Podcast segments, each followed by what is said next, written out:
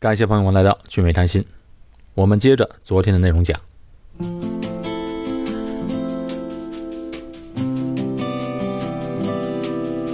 Smolder by the flames, dreams crash and burn. Gold are in the ashes, you will learn. Just so you thought all good things come to an chapter just began. We have rounded through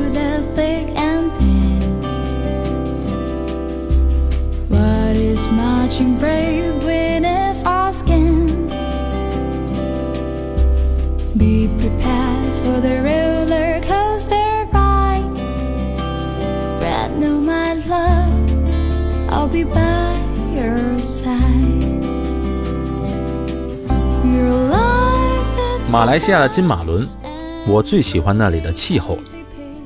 那里啊，不冷不热，吃的又好，价格也不贵，非常舒服。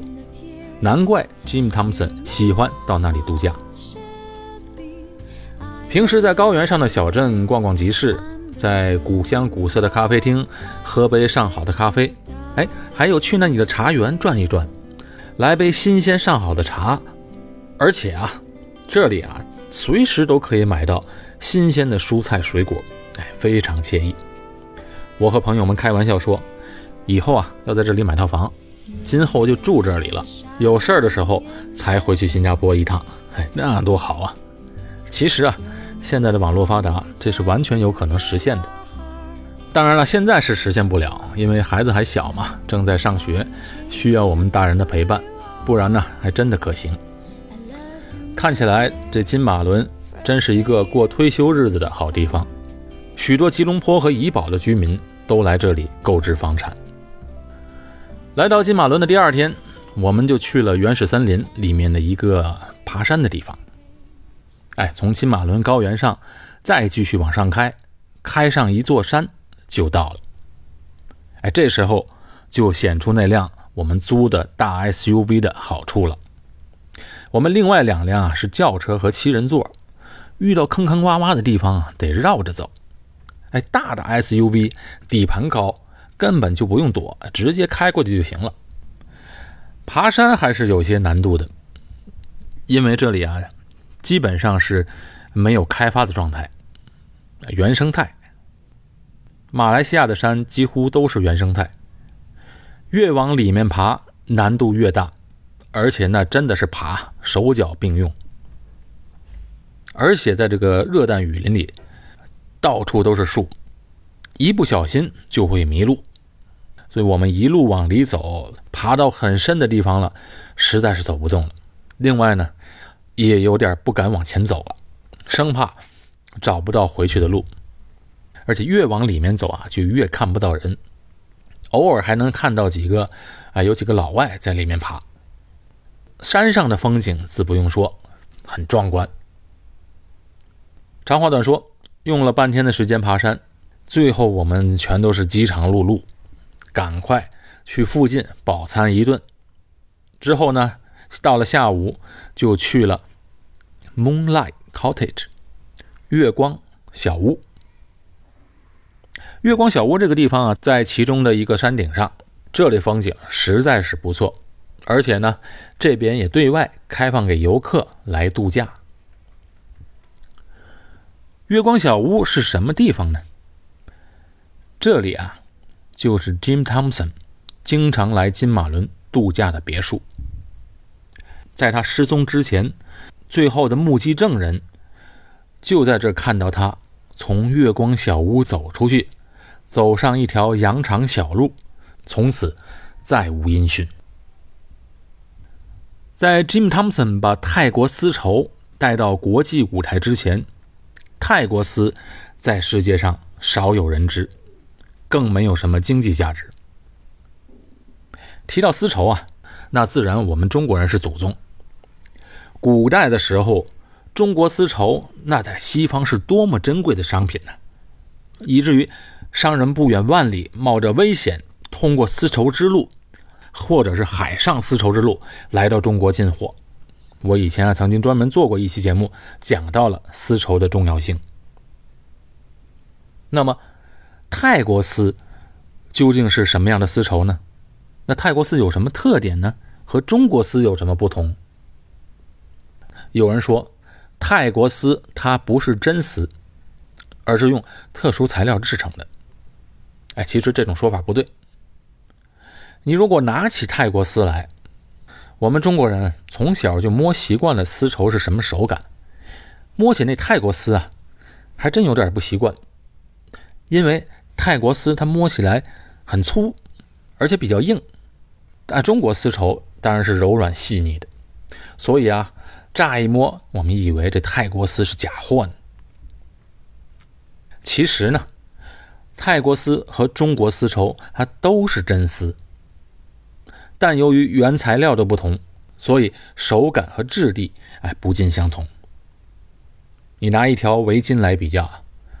如果是中国丝绸围巾，哎，那围在脖子上非常舒服柔软，所以一到了春秋冬天，围一块真丝的围巾，它很舒适而且保暖。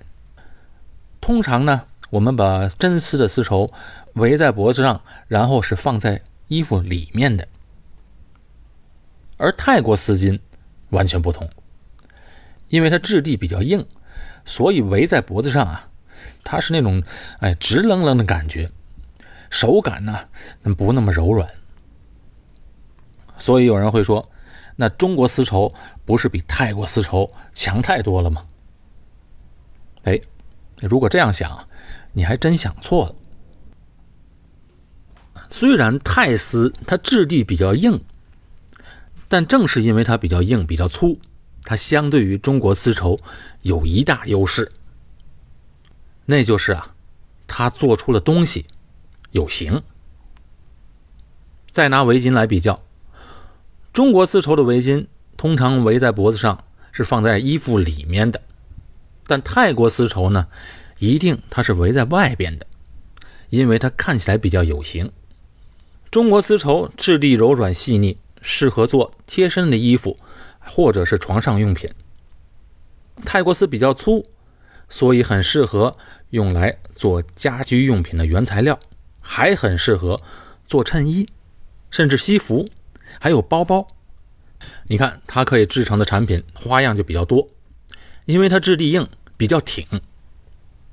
可以想象，这泰国丝的用处要比中国丝绸用处要广得多。由于它坚硬的特性啊。它做出真丝的西服，也深受西方人的喜爱。再有呢，泰国丝的蚕茧它是淡黄色的，很适合做成颜色鲜艳的布料，所以啊，也深得一些国际设计师的喜爱。泰国丝的主要产地是在泰国北部。本来泰国丝是名不见经传的，但是由于在二次世界大战之后，像中国、日本、意大利和法国，哎，你看这些国家都是受战争深深影响的国家，这些地方的知名的丝绸工业都几乎被摧毁了。而泰国呢？哎，我讲二战时候提到过，泰国是一个特别能取巧的国家，只有它从来没被外国侵略过。二战时的关键时刻，它还和日本结成了伙伴关系，所以呢。他免遭了战火的涂炭，再加上把泰国丝带到世界舞台上的关键人物 Jim Thompson，大力在西方推广泰国丝绸，为泰国丝打开了市场，赢得了声誉。Jim Thompson 退伍后回到了纽约，只待了短暂的一段时间，就和妻子离婚了。离婚后到泰国定居。一开始呢，他和朋友做酒店的生意，建了一个当时在泰国算起来是比较豪华的酒店。但后来和合伙人闹掰了，分道扬镳之后，他就把重心转移到了丝绸。就那个时候，你在西方要搞市场、搞推广，那一定要找一个熟门熟道的西方人才行。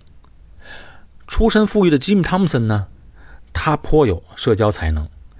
朋友中呢，也都是很多名流。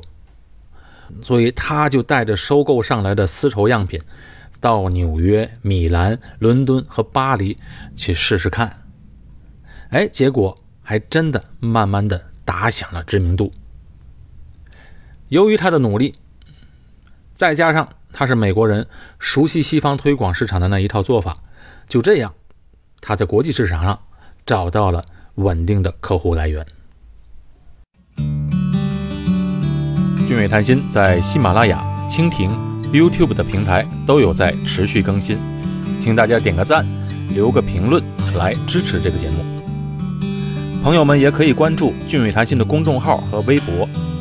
另外，想加入我们的社群或者想要与我们联系的朋友，可以加微信，汉语拼音谈心横杠二，和我们的联络员联系。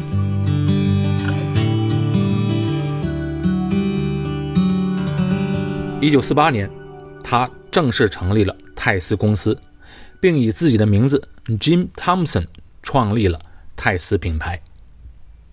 这个是泰国丝最大的品牌，现在在泰国啊比较高档的商场里面都能找得到。在 Jim Thompson 的带动下，他不仅把泰国丝带到了国际舞台，更重要的是，他带动起来一个泰国的支柱产业。到了六十年代，泰国已经出现了一百多家丝绸公司，为成千上万的泰国人创造了就业机会。泰丝成为当时最负盛名的泰国特产，为泰国带来了大量的外汇收入。而且啊，Jim Thompson 这个人，他有自己的一套。当时他完全可以设立工厂，招募工人，大量生产泰丝。如果他那样做啊。肯定能大大的降低成本，提高效率，提高生产力。但是他却不肯这么做，因为他认为要把工人们困到工厂里这个封闭的空间工作，做出来的丝绸啊，就失去了原有的味道。他认为工厂统一化的生产违反了泰国人的习性，也违反了人的天性。他坚持。家庭作坊式的形态进行泰丝生产，啊，只有在农民家里的泰丝才是真正上好的泰丝，因为那里呢是在毫无压力、放松的非工作环境中织出来的丝绸，他觉得是上好的丝绸。所以他呢每天清晨搭船过河，挨家挨户到村子里拜访职工们，用这些最淳朴自然的方式管理。他的工人，所以啊，他的丝绸全部都是高价从农户中收购上来的。因为他的需求量很大，所以这些农民的家庭主妇们纷纷开始培植蚕丝。这样一来，Jim Thompson 又解决了一个社会问题，那就是贫穷。许许多多的人们由于生产蚕丝。解决了温饱和贫困问题，而且许许多多的家庭妇女们，他们所得的报酬是全家人的最大的一份收入。哎，这样一来，这些妇女们在家中的社会地位，从而也慢慢提高了。你看，这样一来，Jim Thompson 在泰国更加深受人们的尊重和爱戴。为了表示他对重振泰斯。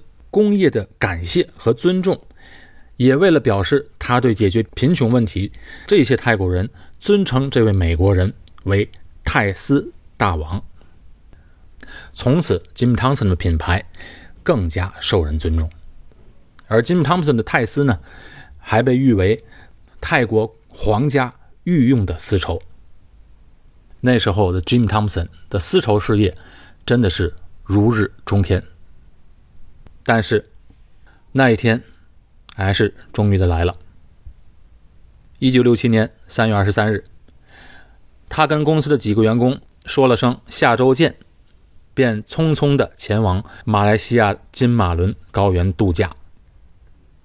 两天之后，他独自走出金马伦高原的月光小屋，之后离奇失踪。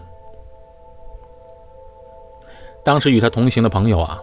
都以为他只是出去散步，但是在六点钟之后还不见他归来，才在附近的城市报了警。在他确认失踪之后，一个由五百多人参加的搜索队伍开始了为期几个月的搜索，但是没有发现任何的线索。就这么一个大活人，竟然在他事业的高潮的时候，这样的失踪了。他的失踪呢，就引发了很多的传闻，人们纷纷猜测他失踪的原因。有人猜他是被野兽袭击了，那这个理由呢，有点牵强，因为他是谁呀？退役军官、间谍，又在热带丛林中受过专门的训练，生存经验很丰富。而且他走的那条路啊，也并不太远，附近是挺安全的。而且他自己呀，没带他的香烟，这老烟枪们一定都知道，出门散步不带他的香烟，他肯定是走不远。还有人猜测呢，他是中风，或者是心脏病，或者甚至是自杀了。这个理由也说不通。因为这么大规模的搜索行动啊，总能把他找到吧？不可能像那样，活不见人，死不见尸。还有人猜测他是被绑架了，因为他富甲一方。可是如果是绑架的话，那肯定是冲着钱来的，但并没有人前来要赎金。还有人说他从事的是地下情报工作，所以这个情报工作曝光了，美国中情局。安排了这个失踪这场戏，把他就给消灭了。当然，还有一些比较浪漫的猜测，其实失踪呢都是他自编自导的，他就是为了要隐姓埋名，和自己的情人双双隐退，因为他已经功成名就。啊，这个想法非常的浪漫。如果真是那样的话，这个还比较符合啊，Jim Thompson 的性格。不管猜测的答案是什么，真正的失踪的原因，恐怕谁都不知道。对 Jim Thompson 的怀念，就只能停留在一张照片上。那张照片呢，就摆在 Jim Thompson 的这个品牌店里面，和他的纪念馆里，就是一张黑白照，Jim Thompson 拿着一块丝绸的这么一个照片。我在从金马伦回到新加坡不到一个月的时间内，刚好要去泰国曼谷办点事情，心里就想着一定要去 Jim Thompson 的纪念馆去看一下。这个纪念馆其实就是 Jim Thompson 的故居，在曼谷。而且 Jim Thompson 失踪前，他把他大量挣来的钱都买了古董，因为他非常喜爱泰国的文化，就连他故居都是他亲自设计。并且从泰国北部一片木头一块马的带过来，照着古代泰国房屋设计式样来设计的，里面呢藏了他大量的珍藏品。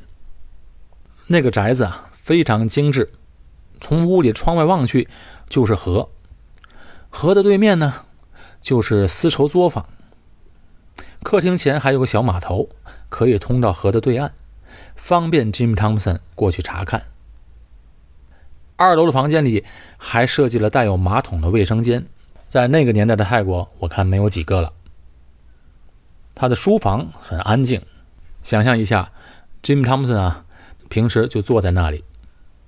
像他这样的传奇人物，在他一生当中啊，成就了各种可能，把自己对艺术、对建筑、对生活的热爱，就留在这里了。Jim Thompson 的故居里少不了他的品牌店。里面卖各式各样的泰国丝制品，有包包，有一些小饰品，有一些围巾啊、衣服啊，各式各样的东西。但是东西可真的不便宜，比如一件丝绸的男士衬衣，价格起码要在三百美金以上。给我讲 Jim Thompson 故事的，我们一同前去金马伦的那位朋友跟我说。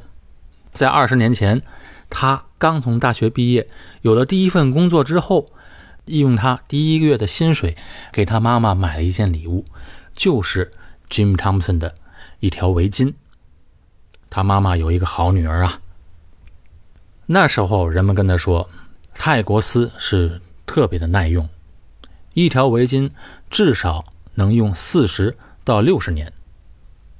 二十年过去了，他妈妈那条围巾还在，而且依然在使用。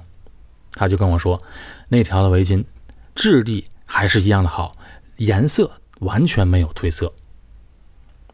他相信，再过二十年，这条围巾还会和刚买的时候一模一样。所以我就记着这位朋友的话。另外呢，我也是比较相信这品牌的力量。到了精品店，就让我太太试了一条非常有泰国特色的这么一条漂亮的围巾。Jim Thompson 的失踪到了现在，仍然是一桩悬案。他为 Jim Thompson 的传奇的一生画上了一个更加传奇并且离奇的句号。但是他的失踪呢，从另外一方面来讲，也为他所创建的品牌增添了神秘的色彩。有故事的品牌一定能够长盛不衰。这个故事今天我们讲到这里也结束了。感谢朋友们的收听，我是高俊伟，在新加坡，我们下期节目再见。